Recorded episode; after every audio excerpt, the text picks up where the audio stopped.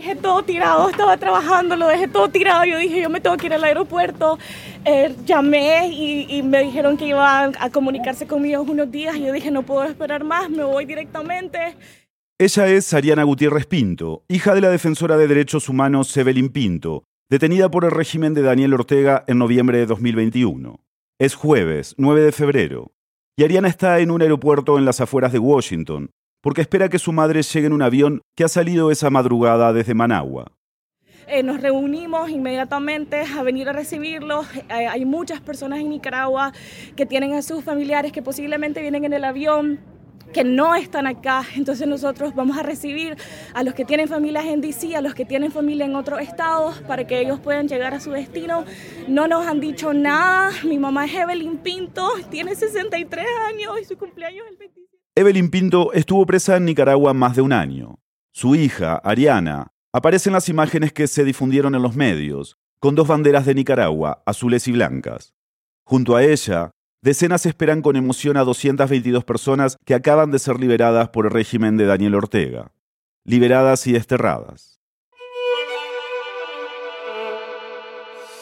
Bienvenidos a El Hilo, un podcast de Radio Ambulante Estudios y Vice News. Soy Elías Budasov. Esta semana Silvia Viñas está de vacaciones. La semana pasada una noticia tomó por sorpresa a la región. Interrumpimos la programación de C en español para irnos al aeropuerto de Dulles, a las afueras de Washington. Ahí ven ustedes el avión. ¡Queremos libertad! Así se vivió la emoción y expectativa entre decenas de nicaragüenses que llegaron al Aeropuerto Internacional de Washington, D.C., tras la llegada de este vuelo procedente de Managua con 222 exprisioneros políticos liberados por el régimen de Daniel Ortega. Hoy, la historia de la liberación de los presos políticos de Nicaragua, la vida en la cárcel del Chipote y el futuro incierto. Es 17 de febrero de 2023.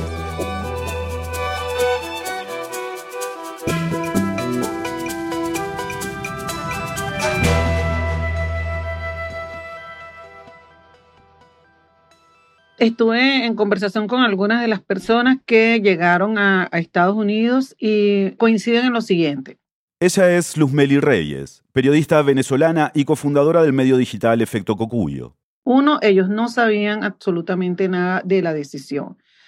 Dos, en un caso específico, cuenta que eh, como a las 10 de la noche llegaron a la cárcel del Chipote, que era donde estaban muchos de ellos. Llegaron oficiales y, y altos cargos de policiales y militares y cuando se iban a dormir algunos, les empezaron a entregar la ropa de civil para que se cambiaran la ropa que utilizan allá de, de, presos, ¿no? Y según este testimonio, cuando los prisioneros preguntaban a dónde iban, los encargados les decían, vamos para una actividad especial.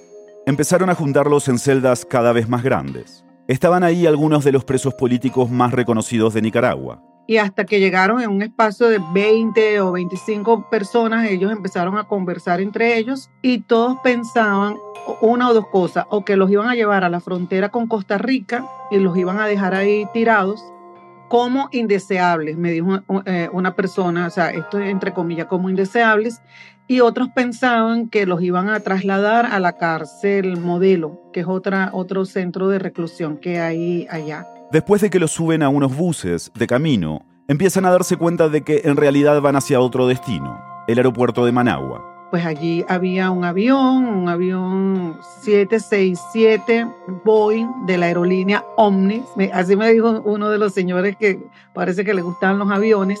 Por lo menos esta persona llegó en un grupo que fue trasladado casi a las 12 de la noche del miércoles. O sea, la noche antes del vuelo a Washington. Este mismo preso político también le dijo a Luzmeli que en el aeropuerto había una caja con pasaportes. Y esos pasaportes eran pasaportes emitidos por el, por el gobierno de Nicaragua que tenían fecha de emisión entre el 2 y el 4 de febrero. Nuevos pasaportes porque cuando se los llevaron presos se los habían quitado, además de todas sus otras pertenencias. Esto es lo que más o menos recogí de, de algunos de los testimonios. En ese vuelo iban 222 presos políticos y todos llegaron al aeropuerto de Managua bajo diferentes circunstancias. Algunos tuvieron la experiencia que nos compartió Luz Meli, otros estaban bajo arresto domiciliario y de ahí los llevaron al aeropuerto, pero fue inesperado para todos. En la mañana del jueves 9 de febrero, la noticia de este vuelo en dirección a Washington empezó a circular, primero entre los más cercanos. Amigas queridas, no he dormido en toda la noche, se me vinieron a llevar a mi Pedro ayer a las 9. Estas son algunas notas de voz que los familiares de los presos enviaban para contar la noticia a los amigos y a otros parientes. Para decirme que iba para una entrevista al chipote, pero que fuera bien vestido. ¿Verdad? Ya se imaginan la atención y todo, ¿verdad? Pero a medida que pasaba el tiempo y no aparecía, pues eh, estuvimos ya pensando en, que, en que algo bueno venía, porque además anduvimos, anduvieron antier dejando una certificación. Querida familia, amigos, eh, antes que todo quiero darle gloria y honra a Dios porque nos ha concedido el milagro de la libertad de Félix y de las personas presas políticas en Nicaragua. Eh, es confirmado, las personas, 222 personas vienen en un avión a Washington, entre ellas está Félix. Y después se enteró el resto del mundo. También se hicieron públicos los detalles del vuelo. Iba a aterrizar a eso de las once y media de la mañana. Luz Meli, que justo estaba en Washington, fue al aeropuerto a donde iban a llegar cuando se enteró. Ahí se encontró con una escena conmovedora me conmovieron dos cosas. Uno, la incertidumbre, porque algunas personas no estaban seguras de que su familiar o su amigo viniera en, en ese avión, aunque circulaba una lista de personas liberadas. Y segundo, la solidaridad que vio. Porque no solo habían ido a esperar los seres queridos y miembros de la prensa y del Estado, sino también nicaragüenses de la comunidad local. Por ejemplo, Luz Meli conoció ahí a dos mujeres nacidas en Nicaragua que trabajaban en el aeropuerto. Ese día ya habían terminado su turno y se habían regresado a sus casas. Cuando estaban en sus casas se enteraron de la información, que como sabemos fue muy sorpresiva, y se devolvieron al aeropuerto. Una de ellas era amiga de un amigo y conocía a alguien que conocía a alguna de las personas que venía en el avión. Y ella me dice, y yo me vine para acá para que por lo menos ellos vieran un rostro conocido o un rostro de alguien que conocía a alguien. Entre las personas que se acercaron a esperar la llegada de los presos políticos estaba Dagmar Till, directora de Fundamedios en Estados Unidos, periodista y activista por la defensa de la libertad de expresión. Dagmar, ¿por qué decidiste ir al aeropuerto? Ah, por la emoción, es decir, eso de ahí es algo que uno dice, es que quiero verlo, quiero verlo, quiero abrazar a aquellas personas por las cuales he estado eh, luchando, por las cuales he estado levantando mi voz, porque yo no soy nicaragüense, yo soy ecuatoriano-alemana. Eh, llegué y me encontré con eh, la hija de Pedro Joaquín Chamorro y la abracé y la felicité, y es más, había alguien con un ramo de, de flores y, y casi lo tumbé. Yo lloraba más, yo lloraba más porque, porque digamos, ellos se enteraron ayer de noche, los familiares se enteraron ayer de noche y tuvieron tiempo para procesar, no durmieron nada en toda la noche, pero yo estaba ese rato de decir, bueno, llevo un par de horas con esta noticia y estoy muy emocionada, ¿no? Y por otro lado es para reflexionar respecto a cuánto daño pueden hacer las dictaduras en nuestro continente. Muchas de las personas que iban a llegar en el avión han encarnado durante los últimos años y desde distintos lugares la resistencia al régimen de Ortega. Son personas que han estado, algunos desde el 2018 detenidas, otros desde el 2021, cuando fue la segunda ola de detenciones, y han estado bajo un régimen de tortura, al menos eh, los presos de conciencia que han estado en la unidad policial Evaristo, conocida como el Chipote, han estado bajo un, un régimen de tortura. Entonces, el estar en libertad es pues el mayor anhelo y como ellos decían al llegar, nadie nos quita los nicaragüenses. Ortega liberó prácticamente a casi todos los presos políticos en Nicaragua. Y según dijo él en conferencia de prensa, sin pedir a cambio que le levantaran las sanciones a su gobierno. No estamos pidiendo nada a cambio. Es un asunto de honor, de dignidad, de patriotismo y de que se lleven a sus mercenarios, que se lo lleven.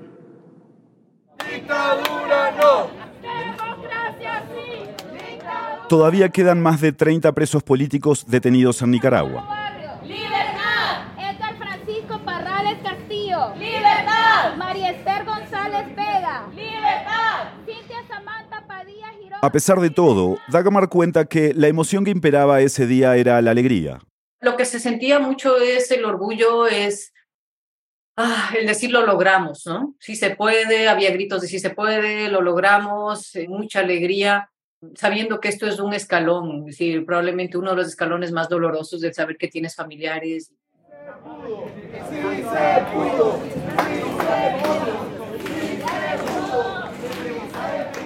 que tenía rehenes, es decir, un, opositor político que salió al extranjero y como no lo pudieron agarrar, agarraron a la hermana, al cuñado y a la esposa del cuñado, entonces tenía rehenes políticos o una eh, directora de una organización internacional que no la pudieron detener a ella y estaba su hijo preso. La espera en la zona de llegada fue larga, de varias horas, hasta que les avisaron que no iban a salir por ahí.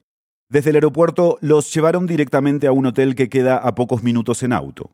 Dagmar y Luzmeli fueron a darles el encuentro. Se hizo como el cuartel general, no me gusta decir la palabra cuartel general, pero es como que el, sitio donde el Departamento de Estado ubicó eh, todas las instalaciones para, uno, atender a, las personas que, que, iban llegando, que los iban trasladando del aeropuerto hacia el hotel, y dos, como un centro de reencuentro con los familiares. Entonces, había un salón en donde los familiares y amigos se registraban y podían esperar por su, familiar. En uno de los pasillos del hotel hicieron varios cubículos y allí había un poquito de privacidad. Eh, la persona que iba llegando, supongo que hacía algunos trámites, porque ahí no lo podíamos ver, y luego salía. Entonces salía hacia un pasillo y allí pues habían vítores y toda la gente que estaba allí por supuesto con la alegría esperando ver a, su familiar o a su amigo salir. Uno de los encuentros más compartidos en redes fue entre una de las personas liberadas, Cristiana Chamorro, que era la rival más fuerte de Ortega en las elecciones presidenciales de 2021, y su hermano, el periodista Carlos Fernando Chamorro.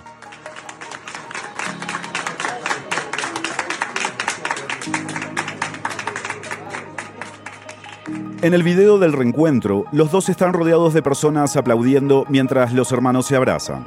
El régimen de Ortega había acusado a Cristiana de lavado de dinero y falsedad ideológica. Estaba bajo arresto domiciliario. También su otro hermano, Pedro Joaquín Chamorro, fue liberado. Yo estimo que entre amigos y familiares no había más de 100 personas. Eh, por lo tanto, supongo que había mucha gente que no tenía amigos ni familiares porque los veías que alguna funcionaria entraba a un salón donde se, dispuso un salón para, para, que la gente pudiera esperar con tranquilidad y, pues a veces salía una funcionaria diciendo un nombre, el nombre de, la persona liberada, eh, para ver si había algún familiar y pues a, a veces no respondía a nadie, ¿no? Y fue entonces que empezaron a entender un poco mejor su situación legal. Estados Unidos había autorizado un amparo humanitario. Esto les permite estar dos años en el país con permiso de trabajo. Pero también se enteraron de algo sin comparación. El régimen de Ortega los había despojado de su nacionalidad, es decir, se habían convertido en apátridas. Ese decreto de que les quitaban la nacionalidad salió mientras ellos estaban volando. Y ellos, por lo menos las personas con las que hablamos, no sabían que les había pasado eso. Ellos eh, decían que iban al destierro, sobre todo los candidatos políticos, los excandidatos, que iban al, destierro, pero que seguían siendo nicaragüenses y todo esto, pero no sabían lo de, lo de la nacionalidad. Hasta ahora, España les ha ofrecido la nacionalidad. No se sabe todavía qué opciones tienen más allá del permiso de dos años en Estados Unidos. Pero yo voy a citar una expresión que me dijo un funcionario del Departamento de Estado. Ellos están libres. Eh, eh, ellos ya están libres. Ahora falta que ellos decidan qué hacer con esa libertad. Entonces, ciertamente ellos están libres y están en esta condición de que pueden estar legalmente en Estados Unidos, pero tienen que seguir los procedimientos que establece Estados Unidos, que depende del caso de cada cual que, se verá cuál es el, procedimiento. Ya volvemos. Hola, soy Inés Renique, productora asociada de Vice en el Hilo. ¿Conoces a alguien que quiere comprender Latinoamérica más allá de los titulares? Recomiéndale que nos escuche. Hacemos periodismo riguroso, de calidad y a profundidad sobre la coyuntura que marca el pulso de nuestra región. Cada vez que recomiendas nuestro trabajo, nos ayudas a garantizar su sostenibilidad y a crecer nuestra comunidad. Estamos en elhilo.audio o en cualquier app donde escuches podcast.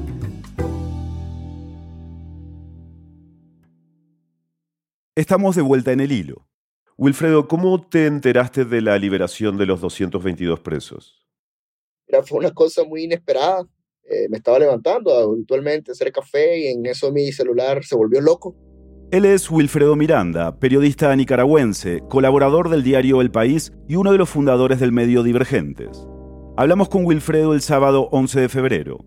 En ese momento, él aún no sabía que cuatro días después, el régimen de Ortega le quitaría también la nacionalidad a él y a otros 93 nicaragüenses, la mayoría de ellos en el exilio. Empezó a vibrar y era una noticia que estaban circulando a través de familiares de presos políticos, pero como parecía una cosa increíble que Daniel Ortega y Rosario Murillo eh, liberaran a, casi todos los presos políticos, es decir, quedándose sin ninguna ficha de negociación entre manos, nos parecía muy raro y comenzamos a corroborar, a corroborar y a recurrir a fuentes estadounidenses cuando nos confirmaron que efectivamente ya un vuelo charter había salido hacia Virginia en las afueras de Washington con 222 presos políticos. Una vez que se supo que la situación era real, Wilfredo pensó en una sola cosa. Me tengo que comprar un boleto, me tengo que ir.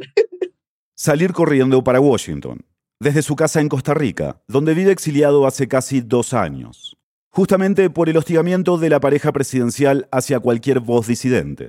Wilfredo se tuvo que ir del país para no acabar como los 222 presos políticos que llegaron la semana pasada a Estados Unidos. Algunos estaban encarcelados desde 2018 y otros desde 2021. Mira, eh, entre los 222 presos políticos es una cosa muy variopinta. Los que estaban desde el 2018 son gente que estuvo en las calles protestando, en las barricadas, en los tranques para protegerse de los paramilitares, en su mayoría estudiantes, jóvenes de barrios pobres, obreros, y también estaban los otros más de 40 presos políticos que estaban en el Chipote es una cárcel política de máxima seguridad ubicada en las afueras de Managua.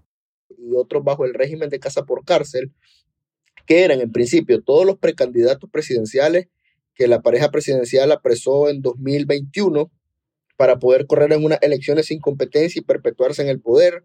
También habían líderes estudiantiles, periodistas, líderes campesinos, feministas, activistas políticas. Me atrevo a decir que cada del espectro de la oposición, cada uno tenía un preso político al menos. Una de las figuras más emblemáticas entre las personas que fueron liberadas es Dora María Telles, también conocida como la Comandante 2. Dora María luchó junto con Ortega en la revolución sandinista que logró terminar con la dictadura de Somoza en 1979. Participó en el gobierno sandinista como ministra de Salud, pero finalmente se distanció del oficialismo junto con otros militantes por diferencias con los manejos de Ortega. En los últimos años se había dedicado a ser historiadora y analista política. Estaba realmente lejos de pertenecer a ningún partido político. Aún así, fue perseguida y encarcelada en 2021. Uy, mira, Dora María fue la única de las presas políticas que siempre la mantuvieron aislado. Hay una hazaña, eh, una, una hazaña con ella y ella siempre estuvo en el pabellón donde mantenían a los presos políticos hombres.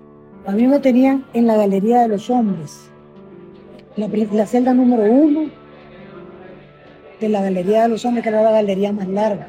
Y Dora María, pues ahora que la entrevistamos, cuenta cosas muy escabrosas. Entonces ellos jugaron al tema de que nos iban a hacer arrodillarnos, que nos iban a quebrar. Describe una cárcel, que es el Chipote, eh, construida eh, precisamente para ejercer tortura física y sobre todo tortura psicológica. Primero estuvimos tres meses sin ver a nadie. De manera que lo único que hacían era admitir dos bebidas al día, agua y e, electrolitos orales. El régimen es privación total de todo. De todo. Yo le preguntaba a un oficial la hora, le prohibían entrar con reloj. Sí, ¿qué estaba yo? La oscuridad Ella dice que logró sobrellevarlo haciendo ejercicio, a hice un programa de, recuperación del cuádriceps en la pierna izquierda. Entonces eh, hice un, uh, un, programa para cada día, varios días diferentes.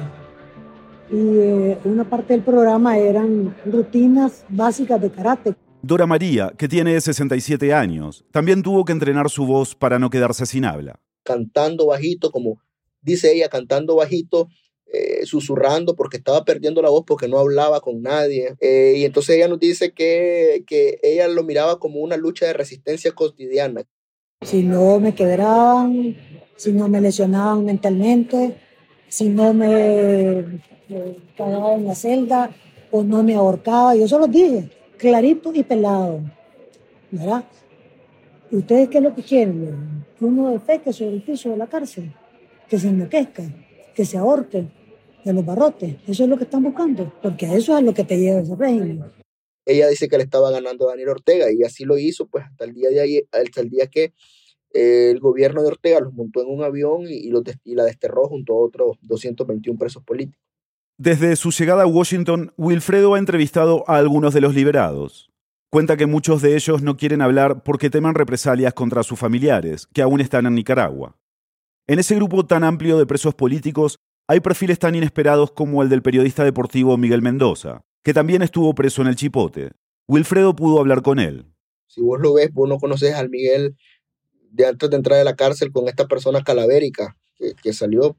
Eh, también Miguel sufrió tortura eh, física, pero también tortura psicológica. Miguel no hacía grandes investigaciones que pudiesen ser amenazantes para el régimen de Ortega. Pero, según Wilfredo, la razón por la que termina preso es por reírse de los Ortega en sus redes sociales, donde también denunciaba violaciones de derechos humanos por parte del régimen.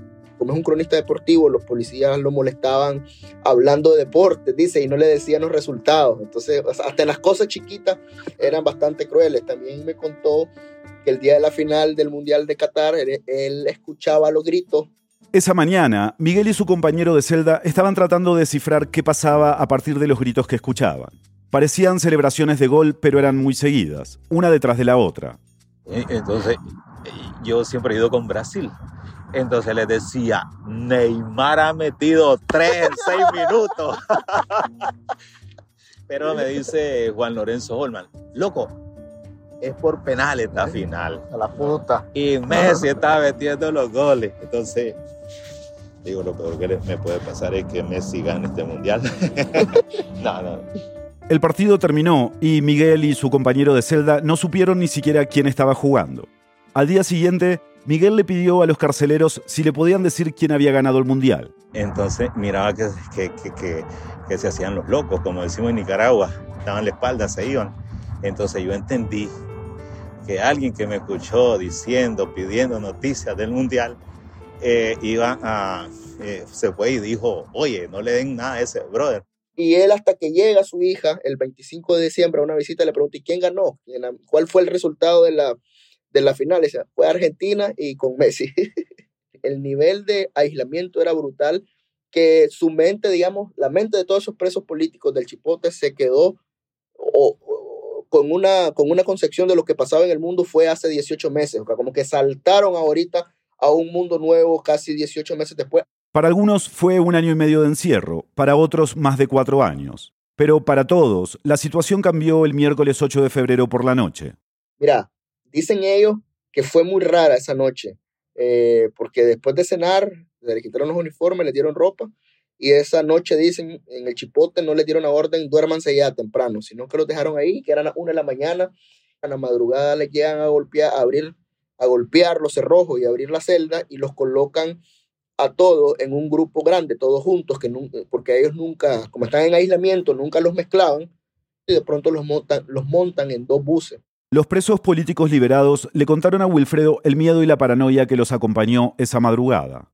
El bus arrancó y pasó por los juzgados sin detenerse, así que descartaron que fueran para allá. Después pasaron la Casa de los Pueblos, un lugar donde el gobierno hace actos, entonces también eliminaron esa opción. Solo quedaban dos lugares posibles en el camino. El aeropuerto, una opción que veían casi imposible, y la cárcel La Modelo. Entonces ellos comienzan a sudar creyendo que los van a trasladar al sistema penitenciario. Pero la cosa se pone peor cuando, cuando el bus dobla, entra en el portón de la Fuerza Aérea del Ejército porque la Fuerza Aérea usa la misma pista del aeropuerto. Entonces algunos creyeron que lo llevaban al ejército, que lo iban a desaparecer o a matar. El autobús se detuvo en medio de la pista del aeropuerto. A su lado había un avión y un grupo de funcionarios estadounidenses. Y entonces un policía, un comisionado, se sube a hacerlo firmar un papel a cada uno diciéndole que por su propia voluntad se van para Estados Unidos.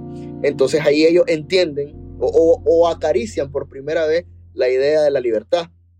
Dicen que en el avión ellos estallan de júbilo y comienzan a gritar sus consignas, cuál es la ruta, que se vaya el puta, pero ellos se callan porque reaccionan, oye, esto no ha despegado, todavía estamos aquí, y se callan y todos empiezan a sudar porque nunca se iban, nunca se iban y de pronto cierran la puerta, el avión despega y aquello fue una euforia en el aire de liberación, comenzaron a gritar, a cantar el himno nacional, a gritar sus consignas, a llorar, a abrazarse, porque no se lo creían. El vuelo charter de Managua a Washington duró aproximadamente tres horas y media. Y mientras estaban volando sobre algún lugar del Caribe, en Managua estaban sucediendo cosas. Primero la justicia orteguista declara deportación, lo cual es ilógico, no te pueden deportar de tu propio país. Y después la Asamblea Nacional se reúne para modificar el artículo 21 de la Constitución Política que habla sobre el tema de la nacionalidad y que declaran que los traidores a la patria, porque ellos tienen ese delito político, serán despojados de su nacionalidad. Eh, la Asamblea aprueba la ley y ellos básicamente en ese momento en el aire, sin darse cuenta, quedan como apátridas. Rosario Murillo, la vicepresidenta de Nicaragua y esposa de Ortega, fue la que contactó a Estados Unidos y acordó la liberación de los 222 presos políticos. Pero, según la investigación de Wilfredo, Murillo ocultó lo que pensaban hacer. Es decir, cuando el avión va en el aire, también Estados Unidos se entera que la, treta era declararlo eh, apátrida, incluso a espaldas de ellos. Entonces, bueno, ya están puestos aquí, incluso hasta el, hasta el día de hoy que estamos haciendo esta entrevista, algunas fuentes nos están diciendo que todos los registros civiles de esas personas están siendo borrados en Nicaragua, porque ya no son nacionales del país. ¡Wow! Como si no hubieran existido nunca, ¿no? Eh, Wilfredo, ¿Qué señal podría estar mandando Ortega con estas liberaciones? ¿Por qué crees que lo hizo justo ahora, en este momento? Esa es la gran pregunta que, ha surgido en, todo esto y hay muchas eh, especulaciones, pero sobre todo también planteamientos. Uno, uno de los planteamientos dice que lo que quiere Daniel Ortega es cerrar completamente el país y, y que todos los que lo adversan a su régimen, sacarlos para afuera. Otra de las teorías es que Ortega ya no soporta el aislamiento internacional y que las sanciones impuestas por Estados Unidos lo tienen ahogado. Pero creo que él lo que está buscando es forzar una negociación política con Estados Unidos que le permita sobrevivir a él, a su régimen. Están buscando una negociación que les permita mantenerse en el poder a cambio de ceder muchas cosas o incluso de restituir algunas libertades. Pero ellos no están pensando en irse en el poder, pero al menos esa es mi opinión. Desde el domingo, los expresos políticos comenzaron a dejar el hotel que el Departamento de Estado puso a su disposición para recibirlos. Algunos han ido a casas de acogida en diferentes estados del país y otros comenzaron trámites para obtener la nacionalidad española. Una nueva vida empieza, pero no será igual para todos. Digamos, los presos de mayor perfil, digamos, líderes políticos que no son, digamos, no tendrán tantos problemas porque quizás tendrán familiares donde pueden irse a vivir. Pero digamos gente, digamos, de a pie, estudiantes, eran como 170 presos políticos del sistema penitenciario, eran gente que nunca habían salido de Nicaragua, gente que nunca se había montado un avión, y de pronto te sacan de tu país, te expulsan, te quitan la nacionalidad y llegas a otro país donde no conoces absolutamente a nadie y no tenés ningún familiar que te dé un techo.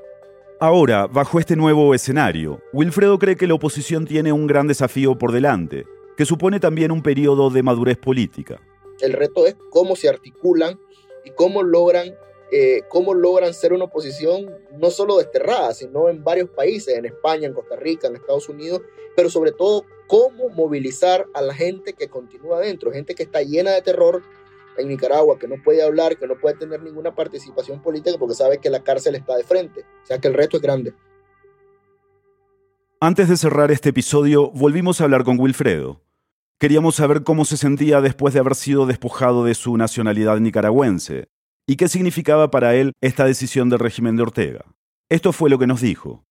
Es una decisión eh, que me toma por sorpresa, es decir, yo soy periodista y hacer periodismo no implica ser eh, un traidor a la patria, pero yo creo que esta decisión del gobierno Ortega Murillo de declararnos apátrida, traidores a la patria y confiscar nuestros bienes en Nicaragua, eh, proviene del odio y la venganza y el fracaso que significó eh, la excarcelación de 222 presos políticos que también fueron, fueron desterrados, porque ese destierro ha significado un aluvión de satisfacción, de alegría para la gente, para Nicaragua, y el gobierno ha tenido una derrota moral que le sale por la culata. Pero yo, lejos de sentirme apátrida eh, con esa declaración que hizo este juez faldero de Daniel Ortega, yo me siento más nica que, que nunca y, y como canta Luis Enrique, uno de nuestros salseros más, eh, más connotados del país, eh, vamos a vivir siempre marcados por tres franjas, dos azules y una blanca,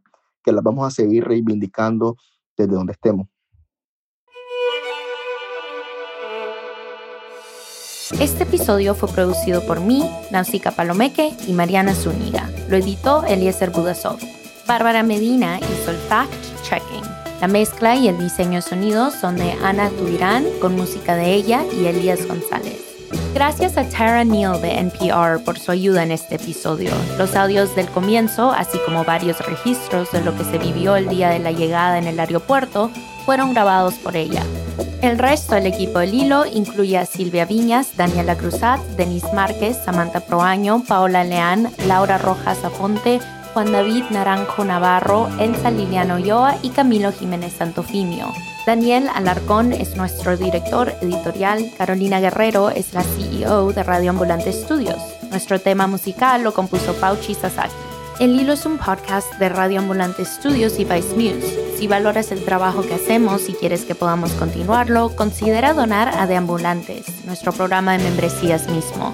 Puedes donar desde un dólar y cualquier aporte nos ayuda muchísimo. Ve a elhilo.audio slash apóyanos y ayúdanos a seguir explicando América Latina. Gracias. Síguenos en redes sociales como El Hilo Podcast. Estamos en Twitter, Facebook e Instagram. Además, tenemos un boletín. Suscríbete en elhilo.audio slash boletín y recíbelo cada viernes. Yo soy Inés Renique. Gracias por escuchar.